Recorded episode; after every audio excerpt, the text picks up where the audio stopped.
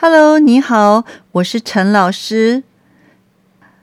Today I'm going to give you some examples to practice big number in Chinese. Please watch the information I write down for you. The first example, it is a big number, and you can see I divide it into three groups. In Chinese, four numbers is a group. When you try to divide it into groups, you need to count from right to left. But when you read it, you need to read it from left to right. From left to right, it is 一 The second group 二三四五 The third group is 六七八九 The first group E, it belongs to E group. What is E? E is 100 million. Therefore, it is EE. The second group, it belongs to Wan group. What is Wan? Wan is 10,000. So this part you have to read. 两千三百四十五万。the third group is 六七八九. How much it is? 六千七百八十九. Therefore, all together you have to read 一亿两千三百四十五万六千七百八十九.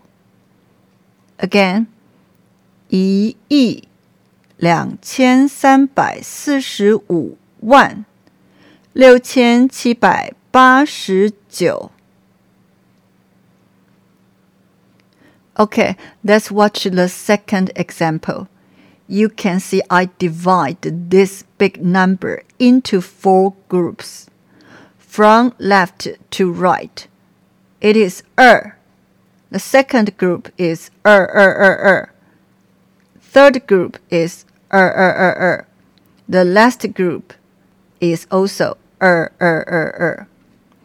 The first group, it belongs to Zhao group. What is Zhao? Zhao is 1000 billion. So the first group you have to read Liang Zhao. The second group, it belongs to Yi group. Yi is 100 million. This second group we read 两千两百二十二亿，两千两百二十二亿。The third group belongs to Wan group, therefore this group we read 两千两百二十二万。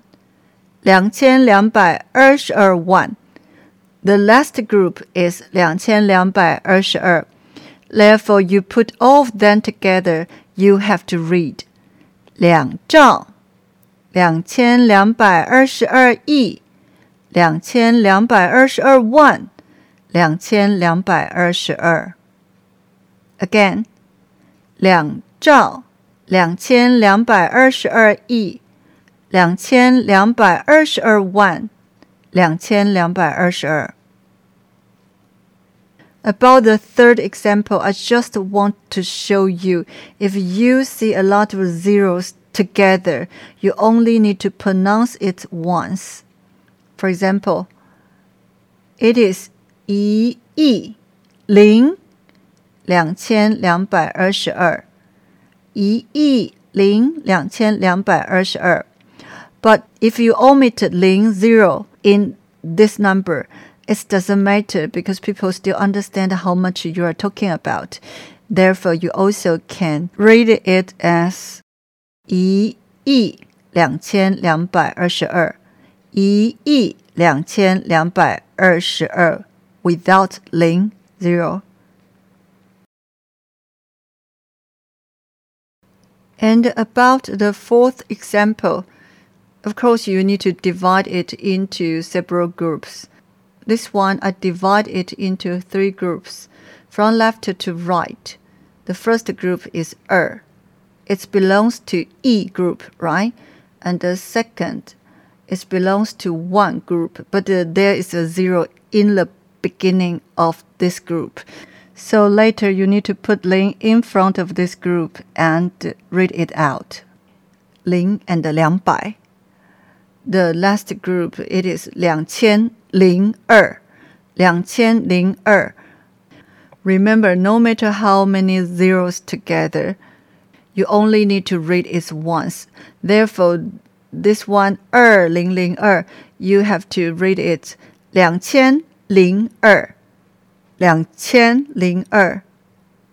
Therefore, altogether it is 两亿零两百万 两千零二。Again, 两亿零两百万两千零二。But if you omit the first zero, it doesn't change anything. People still understand how much you are talking about. Therefore, you can omit the first zero, the first 零.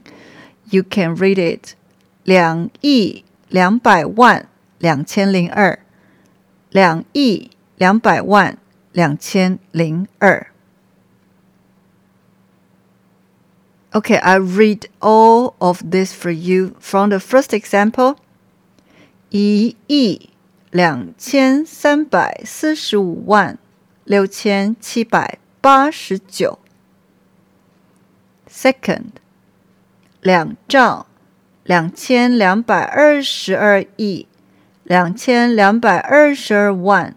两千两百二十二。